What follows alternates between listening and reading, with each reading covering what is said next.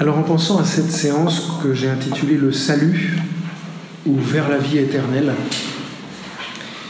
j'avais en mémoire euh, des réflexes qu'il y a eu dans l'Église, particulièrement au 19e, au 18e, au 17e, où les gens croyaient en Dieu, où les gens vivaient dans l'Église pour faire leur salut. Je fais mon salut.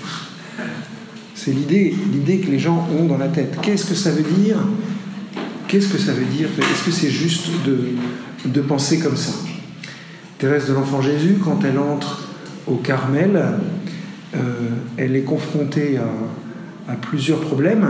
Elle, entre au, Carmel pour suivre le Christ, pour aimer, mais elle rencontre des sœurs qui sont au Carmel pour justifier les pécheurs pour racheter l'âme des pécheurs. Vous voyez, c'est toujours cette perspective du salut.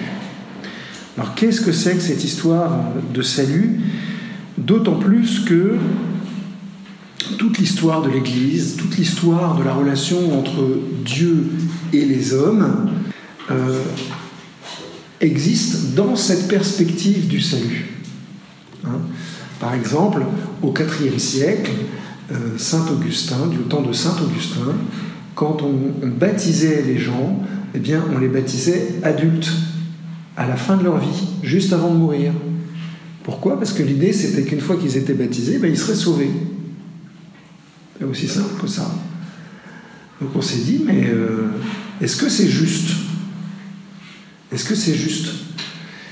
Oui, c'est juste, c'est vrai, de dire que quand on est baptisé, on est sauvé, mais ce qui n'est pas juste, c'est que le baptême, c'est fait pour justement profiter pendant notre existence de la présence de Dieu en nous. Et c'est pour ça que du coup, on est passé complètement dans côté, de l'autre côté de la balance, et on a décidé de baptiser les enfants euh, tout petits petits, voilà, pour qu'ils puissent profiter de la présence de Dieu en eux. Je vous rappelle que le baptême, c'est la présence de la Trinité, c'est la, Trinité qui, qui est présente à la personne humaine dans la personne humaine. Mon père, est-ce que ça veut dire que ceux qui ne sont pas baptisés, ils n'ont pas, la, pas la Trinité en eux? Bah oui. Mais dans ces cas-là, est-ce que ça veut dire qu'ils ne sont pas capables d'aimer, sachant que Dieu est la source de l'amour? Ben non. Ben alors comment ils vivent les personnes qui ne sont pas baptisées? Ben C'est simplement que Dieu les aime énormément, que par délicatesse, il ne vient pas en eux, en elles, mais c'est par délicatesse, parce qu'il ils n'ont pas été invités. Mais Dieu s'occupe d'elles. Et Dieu ne cesse de, les approcher, ne cesse de les, de, les, de les séduire, ne cesse de leur parler, ne cesse de... est très facile à atteindre, plus facile à atteindre d'une certaine façon. Voilà. Peut-être qu'on pourra avoir un jour un témoignage dans ce sens-là. Euh, mais dites-vous bien une chose, c'est que nous ne sommes jamais supérieurs Hein c'est pas parce qu'on est baptisé qu'on est supérieur, c'est pas parce qu'on est prêtre qu'on est supérieur, pas parce qu'on est religieux qu'on est supérieur, jamais, jamais, jamais, jamais, jamais. Euh, le baptisé, c'est juste quelqu'un qui du coup est, enfant de Dieu, a en lui la Trinité pour euh, répandre la, lumière de l'amour de Dieu autour de lui. Donc cette histoire du salut, vous vous rendez compte qu'elle a, elle a, elle a un enjeu, elle a eu des enjeux aussi, des enjeux politiques euh, assez graves puisque euh, euh, beaucoup de gens s'en servaient sous forme de menaces. Euh, si tu fais ça, tu seras sauvé. Si tu fais pas ça, tu ne seras pas sauvé, quoi, tu seras damné. Jusqu'à des prêtres qui, sans s'en rendre compte, hein, jusqu'à aujourd'hui, sont capables d'avoir des sermons qui sont des sermons culpabilisants, qui d'une façon ou d'une autre disent aux gens, bah, si vous ne faites pas ce que je vous dis de faire, vous n'êtes pas sauvés.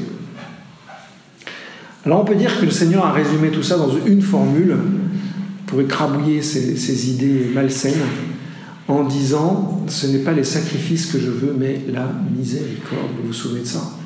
Pas les sacrifices que je veux mais la miséricorde.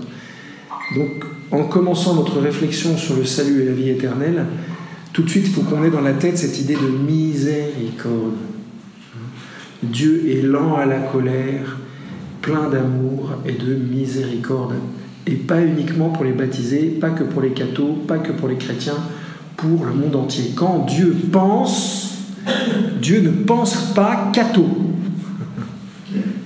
Quand Dieu pense, Dieu ne pense pas catho. Jamais. Dieu pense humanité.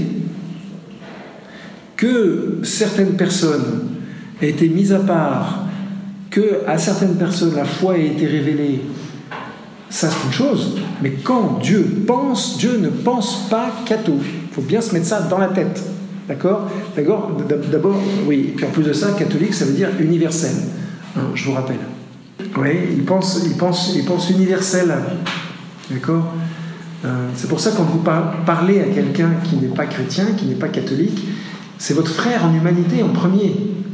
D'une certaine façon, la première chose que vous avez à lui apporter, c'est votre fraternité, c'est tout. Ensuite, on peut lui parler de Dieu s'il le désire, mais voilà, c'est très important d'avoir cette mentalité. Euh, nous sommes des frères en humanité avant tout. Mais ça ne veut pas dire qu'il faut forcément rester là. Hein, on a un trésor à partager. Alors, euh, le, salut, c'est quoi? Euh, Quand Dieu existe, il existe de toute éternité. Le Père aime le Fils, le Fils aime le Père, qui aime le Fils, qui aime le Père, qui aime le Fils, etc. D'accord? C'est comme une, circulation d'amour entre les trois personnes de la Trinité. Ça va? Vous avez ça dans la tête? On en a déjà parlé? Donc c'est la puissance de l'amour de Dieu qui circule, la puissance du don de Dieu qui circule entre les trois personnes de la Trinité. Dieu, du coup, par amour, a créé l'homme et a voulu que l'homme profite de ça, de cette circulation d'amour. Et donc c'était le cas quand, euh, ça on en a déjà parlé, quand il a créé Adam et Ève. Quand Adam et Ève naissent, hein, je ne veux pas vous refaire tout le topo sur euh, le début de l'humanité, mais euh, quand Adam et Ève naissent, ils sont le fruit euh, de, Sapiens, de Homo sapiens sapiens, et puis à deux, Dieu a donné son souffle de vie et ça a commencé à créer l'humanité. Là, il faisait partie de, la Trinité, c'est-à-dire qu'il vivait totalement et parfaitement dans la Trinité. Sauf qu'ils ont voulu en sortir. Donc ils étaient sauvés au départ. Au départ, il n'y avait pas de problème. Ils étaient sauvés, ils étaient dans la Trinité, ils étaient au chaud, tout allait bien. Avec un détail, c'est qu'ils avaient la possibilité d'en sortir. Très facilement. Imaginez un, enfant, un enfant de moins de 5 ans, euh, qui vit dans une famille, et imaginez que cet enfant ait la possibilité d'en sortir quand il en veut, quand il veut. Voilà, bah, c'est un peu notre situation au début de l'histoire de l'humanité. Donc Adam et Ève sortent de la Trinité, et à partir de ce moment-là, l'obsession de Dieu, elle va être unique, c'est de récupérer l'homme et la femme. pas pour lui, mais il sait, puisqu'il les a fabriqués, que l'homme et la femme sont faits à son image. Donc il a, il veut absolument que l'homme et la femme vivent de la vie divine, parce que Dieu sait que si l'homme et la femme ne vivent pas de la vie divine, ils vont survivre. Mais ils ne vont pas vivre. Et c'est le cas de la plupart des gens qui n'ont pas cette perspective verticale dans leur vie, qui n'ont pas cette perspective transcendantale dans leur existence, sous une forme ou sous une autre. Hein. Je ne parle pas forcément du Dieu des chrétiens. Le paysan indien qui prie Ganesh le dieu du bonheur en Inde, euh, je pense que cet homme, il accède à quelque chose du cœur de Dieu, évidemment. Évidemment. Euh, quand un papou de, au fond de sa forêt euh, va à la chasse et dépense des heures et des heures pour aller chercher de quoi nourrir sa famille, il pose une succession d'actes d'amour colossaux. C'est, ce type-là, évidemment, il, fait la volonté de Dieu sans savoir que Dieu existe. Vous voyez, il n'y a pas toujours besoin de savoir que Dieu existe. Donc l'homme et la femme sont sortis de la Trinité parce que, par orgueil, ils ont dit on peut s'en sortir tout seul, on peut vivre tout seul. Le problème, c'est que c'est pas possible, c'est difficile. Et que les forces de mort sont tellement importantes dans l'homme que si l'homme n'est pas soutenu par une force, euh, une force divine, ben, il a tendance à plonger. C'est beaucoup plus facile d'être égoïste que d'être bon. C'est beaucoup plus facile d'être méchant que d'être bon. C'est comme ça, on est pécheur, on est pauvre. Hein. Euh, alors, une petite définition du péché, hein, puisque c'est ce qu'ont fait Adam et Ève quand ils ont quitté la Trinité. Archi simple, imaginez que euh, un pianiste joue un morceau de musique extraordinaire devant vous, ça va, vous y êtes? Voilà. Et eh bien imaginez que ce pianiste volontairement fasse des fausses notes. C'est ça le péché. Le péché, c'est faire quelque chose qui, qui ne mène pas à la beauté, qui ne mène pas à la vérité et qui ne mène pas à la bonté. Une autre image, imaginez un archer qui tire une flèche vers le centre de la cible. Le centre de la cible pour tous les hommes, c'est l'amour. Je ne connais pas d'être humain qui n'a pas le désir d'aimer et d'être aimé sous une forme ou sous une autre. Donc l'archer, il tire le centre de la cible, c'est d'aimer et d'être aimé. Eh bien, imaginez que cet archer, volontairement, il tire à côté de la cible. C'est ça le péché. Vous voyez, on est au-delà euh, d'une moralisation de la personne. Et ça, on le fait souvent. On fait des choses qui ne sont pas bonnes pour nous volontairement. Ou pour moi, ou pour ceux qui sont à mes côtés. Alors Dieu va vouloir euh, rattraper Adam et Ève, tout simplement pour qu'ils soient heureux. C'est un problème de Dieu, c'est qu'il va, il va falloir qu'il recommence à zéro. C'est-à-dire qu'il va falloir, enfin, oui et non. L'homme et la femme, comme je vous ai dit, gardent la mémoire de Dieu, puisqu'ils sont faits à l'image de Dieu. Hein Ça veut dire que quand l'homme ou la femme, par exemple, aiment, eh ben, ils vont toujours aimer à l'infini. Euh, quand euh, un amoureux dit à son amoureuse Ma chérie, je t'aime, c'est toujours Ma chérie, je t'aime à l'infini, d'une façon ou d'une autre. Vous verrez jamais un amoureux dire euh, Je t'aime, mais que pour 15 jours. Vous verrez jamais un amoureux dire Je t'aime, mais euh, sauf les soirs de match de foot. Vous avez, ça n'existe pas les déclarations d'amour comme ça, avec une restriction les déclarations d'amour, c'est toujours grandiloquent. D'accord? C'est toujours. Euh, il y a toujours de l'infini dans la déclaration d'amour, sous une forme ou sous une autre. Et moi, ce qui m'a toujours mais, sidéré, épaté, émerveillé, enthousiasmé, c'est que l'autre y croit. mais c'est un truc de dingue quand on y réfléchit. Alors, juste une question. Comment vous expliquez que Solène dise à Victor Je t'aime à l'infini? Elle est folle ou quoi? Elle n'est pas réaliste en tous les cas. Et comment vous, expliquez que lui, il croit? Il n'y a qu'une explication, à mon sens. C'est que c'est vrai. C'est qu'ils ont de l'infini en eux. Et qui croient en Dieu, qui ne croient pas en Dieu, ils manifestent ce qui est vivant, ce qui est le plus vivant en eux.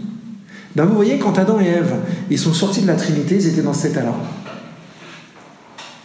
C'est-à-dire que ils avaient le goût de la Trinité, ils avaient le goût de l'amour, mais ils ne le savaient pas.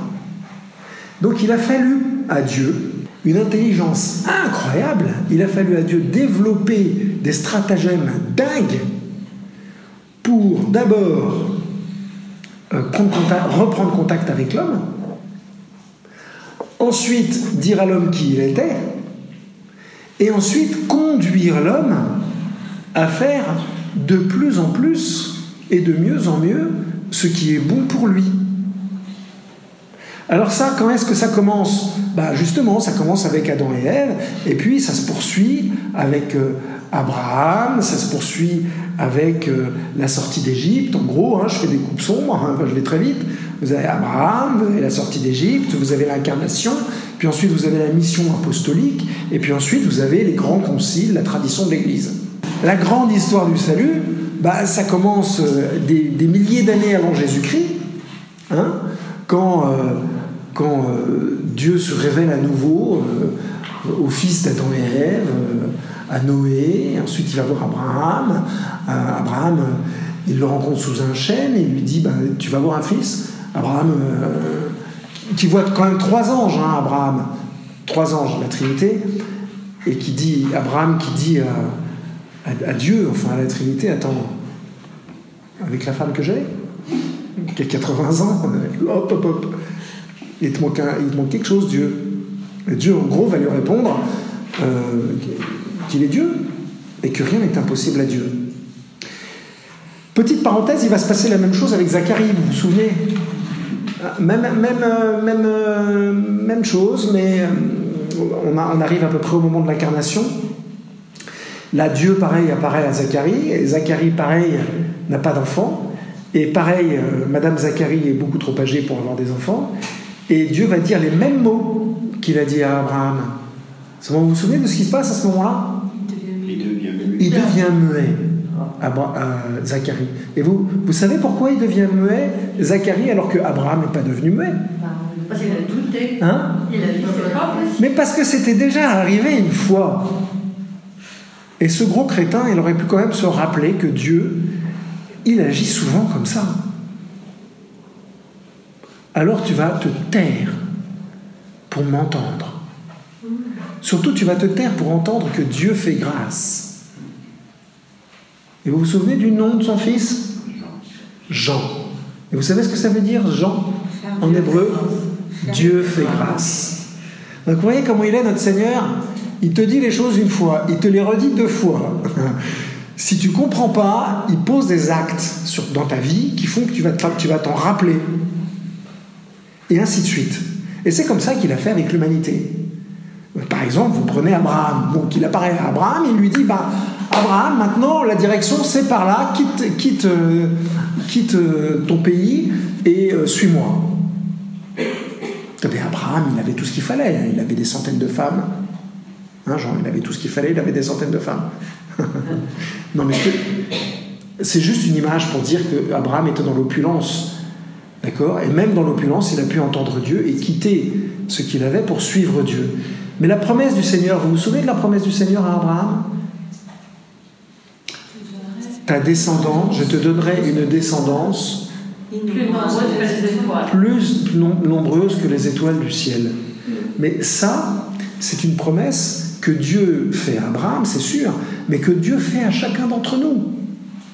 Si tu me suis, je te rendrai fécond bien plus que tu l'imagines. Bien plus que tu l'imagines. Et donc, ça continue. Alors, il y a toute l'histoire, il y a toute l'histoire d'Abraham, il va y avoir des péripéties.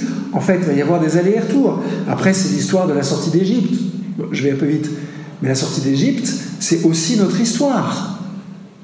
Tout commence avec un criminel. Moïse. Je vous rappelle que c'est un criminel, Moïse. Comme Saint Paul. Hein, on a, c'est incroyable. Dieu passe par les tocards. C'est vrai. Moïse, un criminel, il va comme un petit lapin, il va dans le, dans le désert, il va se cacher. Là-dessus, il va près d'un puits, il tombe sur Sipora, il tombe amoureux de Sipora.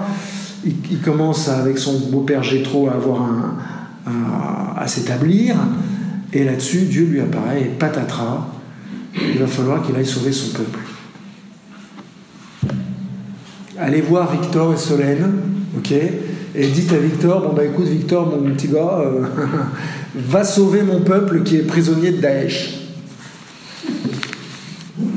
Alors, euh, il se trouve que Solène est une spécialiste du Moyen-Orient, donc il, a dit, bon, il va être enseigné, mais c'est un peu énervant, quand vous voyez, vous, venez de vous fiancer, et tout de suite, il euh, faut, comprendre que Moïse, il a dû être profondément marqué quand il a vu ce buisson ardent, la manifestation de Dieu, euh, au moment où Dieu s'est manifesté, il a profondément marqué Moïse pour que Moïse. Mais il a fallu que Moïse accepte.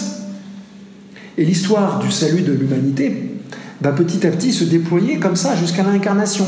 Il y a eu des moments, donc des moments, il y a toute une histoire globale de la relation de l'homme avec Dieu, et puis il y a eu des moments particuliers, très très importants, qui sont comme des moments euh, phares, avec des personnes qui sont des personnes très importantes, qu'on appelle des personnes types.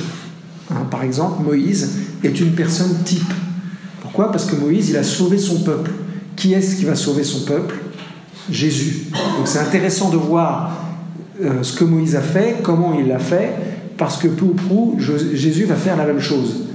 Euh, un événement typique, c'est un événement marquant, ben, ça va être euh, le passage de la mer Rouge. Ce qu'il faut savoir, c'est que pour un juif, alors je parle sous le contrôle de Yardena, pour un juif, la mer, c'est la mort. Parce qu'il y a une force. Hein, et parce qu'on ne respire pas dans l'eau. C'est aussi bête que ça. Enfin, c'est aussi simple que ça. Donc la mer, c'est la mort. Hein. Ça n'empêche que pour eux, l'eau peut être aussi la vie. Hein. Mais pour un juif, la mer, c'est la mort. Donc, quand Moïse traverse euh, la mer des roseaux, alors il faut imaginer un marécage avec un vent qui souffle de telle façon que l'eau s'écarte. D'accord? Euh, Scientifiquement, ça marche, il paraît. De temps en temps, c'est comme ça. Alors, est-ce que c'est arrivé exactement comme c'est décrit dans l'écriture, avec des poissons qu'on voit passer sur les parois euh, de chaque côté, à droite et à gauche? Non, il y, a aussi, il y a aussi dans le récit historique une allégorie qui se mélange. L'écrivain biblique n'est pas un journaliste, c'est bien plus que ça. L'écrivain biblique, il vous raconte une histoire, mais en même temps, il va se servir de l'histoire pour vous faire comprendre des tas de choses différentes. Hein? Donc Moïse arrive devant la mort ou devant la mer. Il est poursuivi par le péché, mais exactement comme vous hier. Il est poursuivi par Pharaon, mais comme vous hier. Mais on est tous poursuivis par des pharaons, par des gens qui veulent du mal, par des gens qui, surtout en ce moment, par des gens qui veulent nous descendre, nous casser, nous, humilier, toujours. Et qu'est-ce que fait Moïse? Il prend un bâton, son bâton de commandement, et il tape sur la mer et avec la puissance de l'amour de Dieu, il va traverser la mort pour se retrouver de l'autre côté. Qui est-ce qui lui fait traverser la mort? Dieu. Comment est-ce qu'il traverse la mort? Avec l'autorité de Dieu. Qu'est-ce qui va se passer? Bah, Il va traverser avec tout le monde. Et le mal va être englouti. Et il va se retrouver de l'autre côté. Mais ça, c'est en une histoire très très courte l'histoire du salut. L'homme est né, est tombé dans le péché, comme Moïse, est allé au désert, a rencontré Dieu, Dieu l'a sauvé en le conduisant à travers la mort, au-delà de la mort. Ça va? C'est ça l'histoire du salut. Le salut, c'est faire son salut, c'est pas euh, chouette, pendant 80 ans je galère, et ensuite j'ai la vie éternelle devant moi. Et enfin, ça sera facile. C'est pas ça du tout le salut. Le salut, c'est traverser la mer, traverser la mort, mais toutes les morts qui se présentent à nous au long, au long de notre existence. Hein, et je le répète, euh, des morts très simples. La mort à la petite enfance, la mort à l'adolescence. On meurt à notre adolescence, on meurt à notre état de, jeune homme ou de jeune femme. On meurt, euh, tout à l'heure je parlais de Victor et de Solène, euh, un jour Solène a dû mourir à, l'idée qu'elle se faisait de Victor pour découvrir que ce type-là était encore mieux que ce qu'elle imaginait. et lycée de Versailles, ça marche dans les deux sens. On a tous vécu ça. Hein vous rencontrez quelqu'un, vous vous dites ah, ah, vraiment, ce curé de Notre-Dame des Victoires est fantastique. Puis vous le pratiquez pendant une semaine vous vous rendez compte que c'est un pauvre type comme les autres. Mais, si c'est la vérité, mais sauvé. Sauvé. Sauvé. C'est-à-dire quand lui habite Dieu, mais comme vous. D'accord? On est peut-être des pauvres types, on est peut-être des pécheurs, mais on est sauvés. Vous voyez ce que je veux dire?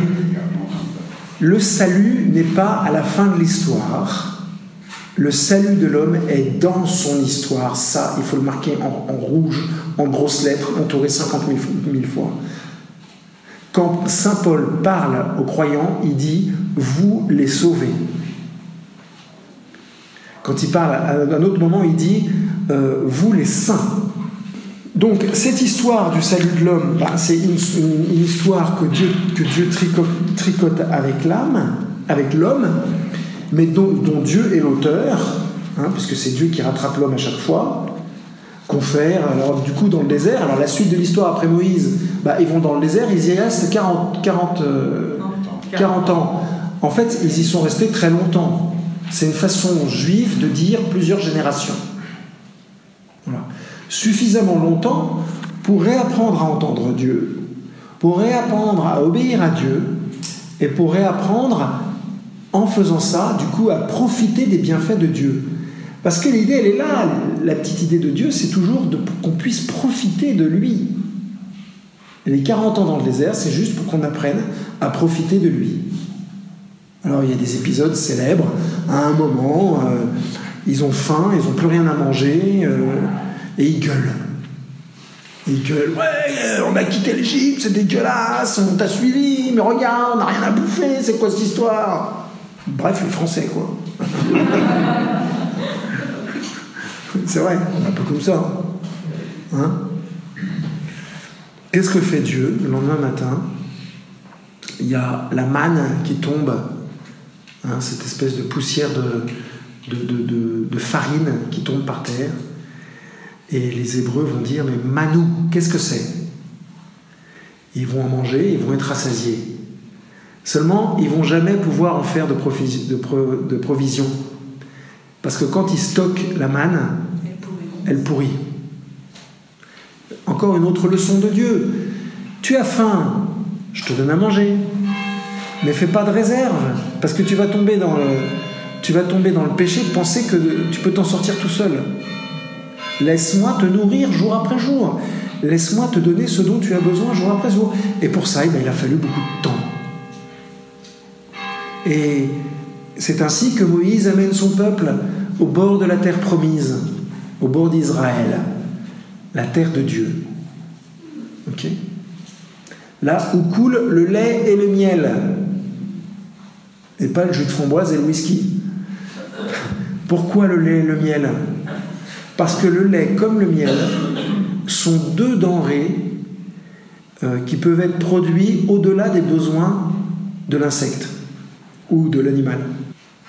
Euh, ce sont deux animaux qui produisent en surabondance. Dans une ruche où vous avez 30 000 abeilles, vous pouvez récolter facilement 20 kg de miel. En fait, elles n'en ont pas besoin autant.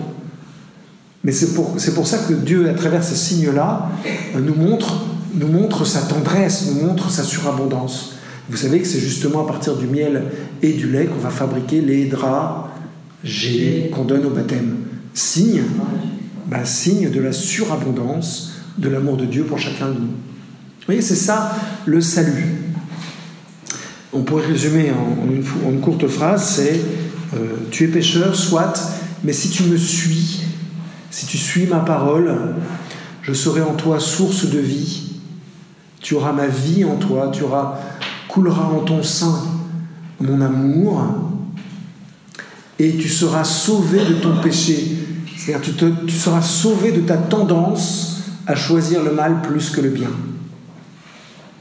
Et donc tu feras le bien. Et donc tu seras heureux. Et ton amour pour moi grandira et mon amour pour toi grandira lisez euh, Osée, chapitre 2, verset 17. Alors, quand est-ce que Dieu sauve son peuple? Eh bien, tout le temps. Euh, il y a la grande histoire, évidemment, hein, qui va passer par l'incarnation de Jésus, ça on va parler dans une seconde. Et puis ensuite, il y aura les temps apostoliques, et ensuite, il y aura le temps dans lequel nous, le temps dans lequel nous sommes.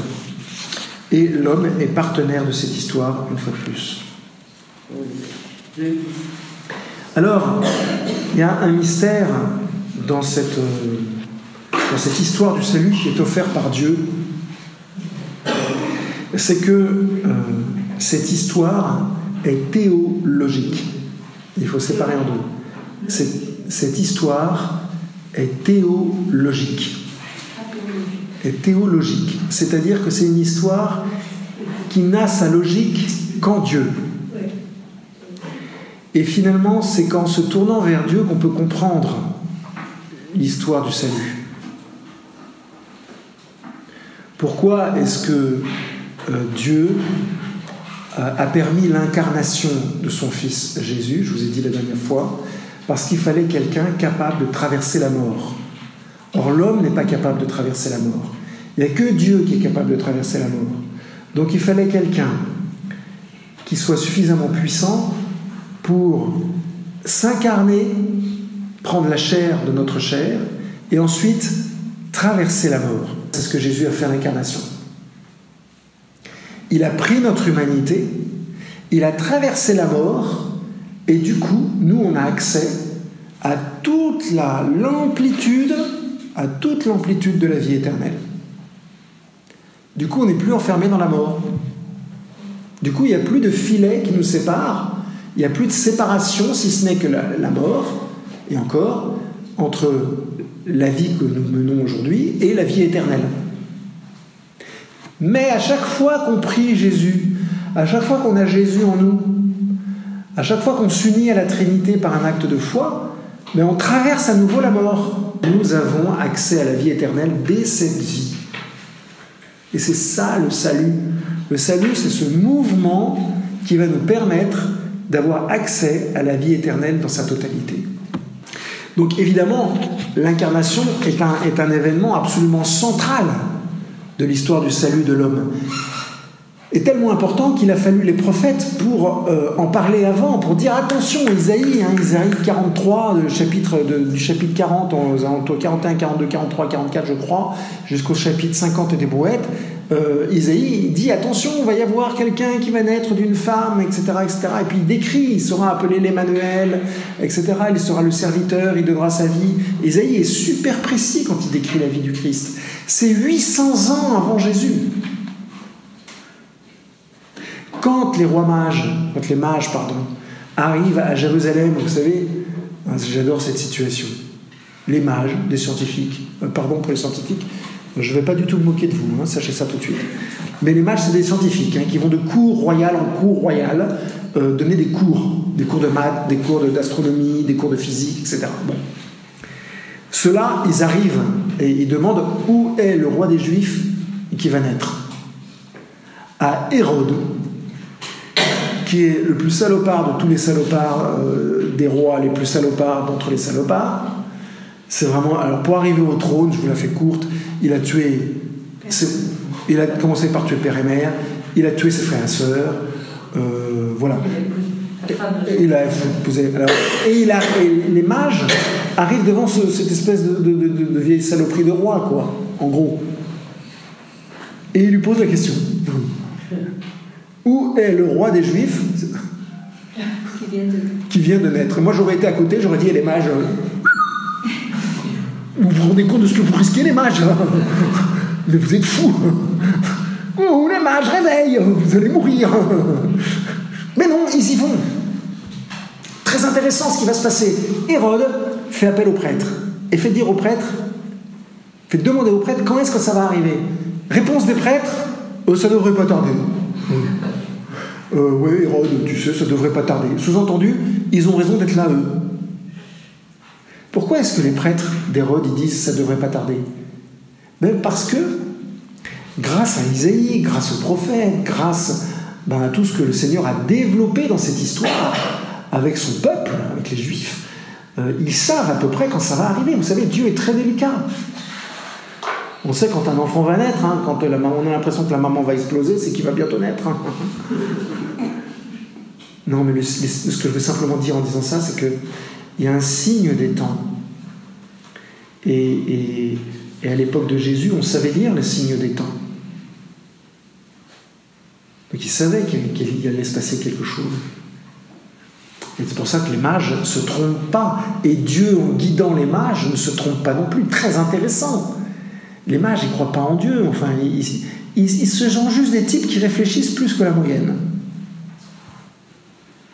Et à force de réfléchir, ils vont dans une direction. Et ils sont confortés par Dieu dans cette direction. Et à un moment, ils vont faire la grande rencontre de leur existence. Ils vont rencontrer, ils vont rencontrer Dieu. Mais ça, c'est toute l'histoire de l'humanité. C'est toute l'histoire de l'humanité la destinée de l'homme, c'est quoi? Du coup, c'est de voir Dieu. C'est de voir et aimer Dieu. C'est ça la fin de l'homme. Et tant que l'homme n'a pas compris ça, l'homme n'est pas heureux. Euh, Solène a beau être la plus belle fille du monde, Victor. Hein, d'accord, t'es d'accord Ouais. euh, elle rassasiera pas ton cœur. Ce qui va rassasier ton cœur, c'est toute la puissance de l'amour de Dieu que le Seigneur va te donner à travers ton épouse. c'est extraordinaire ça. Hein. Donc la destinée humaine, c'est de voir Dieu, de le voir sur cette terre avec les yeux de la foi. Ça va, on a parlé de la foi la dernière fois, donc ça devrait être bien. de voir Dieu sur cette terre avec les yeux de la foi et puis de le voir au ciel parce qu'il nous aura donné la capacité de le voir. Aujourd'hui, si Dieu se présentait à nous tel qu'on va le voir au ciel, on imploserait.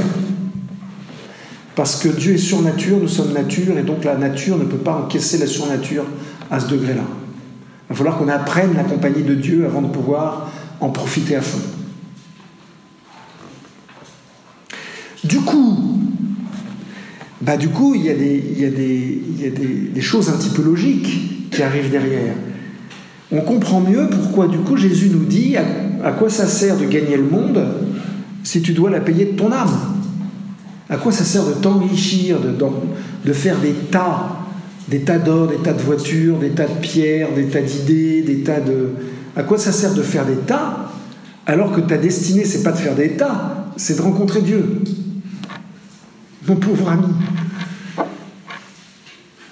Enfin, fais ce que tu veux, mais faut pas se tromper de tas. Vaut mieux entasser des choses qui nous conduisent à Dieu qu'entasser des choses qui, qui, au ne donnent pas Dieu lui-même. L'autre chose, c'est que si je veux mieux comprendre ce mystère auquel je suis appelé, ben, il est urgentissime de suivre Jésus, de me coller dans la route de Jésus. Vous savez comment ça fonctionne un cycliste sur le Tour de France? Vous savez comment ça fonctionne? D'abord, il faut comprendre qu'il y a du vent dehors. Hein, il y a du vent. Donc quand vous êtes en vélo et que vous pédalez à fond de train, vous rentrez dans le vent. Et c'est fatigant, surtout quand ça monte. Alors les cyclistes, ils sont pas bêtes, ils se mettent en équipe de 8 en général, un peu moins peut-être. Il y en a un qui ouvre euh, le chemin et qui fonce dans le vent. Le vent passe à côté et ceux qui sont derrière, du coup, ils fournissent moins d'efforts pour la même vitesse. Ça va, vous me suivez? Quand celui qui est devant, tout devant, est fatigué, il passe derrière, il refait ses forces et, laisse la place à un autre qui est beaucoup plus frais et qui va pouvoir pédaler pendant 5 euh, km. Et ainsi de suite ils vont sans cesse changer. Donc, c'est un exemple intéressant parce que qu'est-ce que fait le Christ? Bah, Le Christ, c'est celui qui est devant et qui nous ouvre la route. C'est celui qui entre dans le vent et qui perce le vent pour que notre vie euh, soit plus, pas plus agréable, mais pour que nous puissions rouler mieux pour qu'on puisse avancer euh, en nous fatiguant, mais pas en nous fatiguant au-delà de nos forces. Et puis, il nous indique la direction. Ah oui, une chose que je ne vous ai pas dit, c'est que pour pouvoir bénéficier de cette aide de la personne qui est devant, faut coller la roue à 5 cm de la roue de devant. Hein. Voilà, on appelle ça sucer la roue. Il faut sucer la roue du mec qui est devant. Il ben, faut faire pareil avec Jésus. Il faut se mettre juste derrière, juste derrière, faut coller Jésus.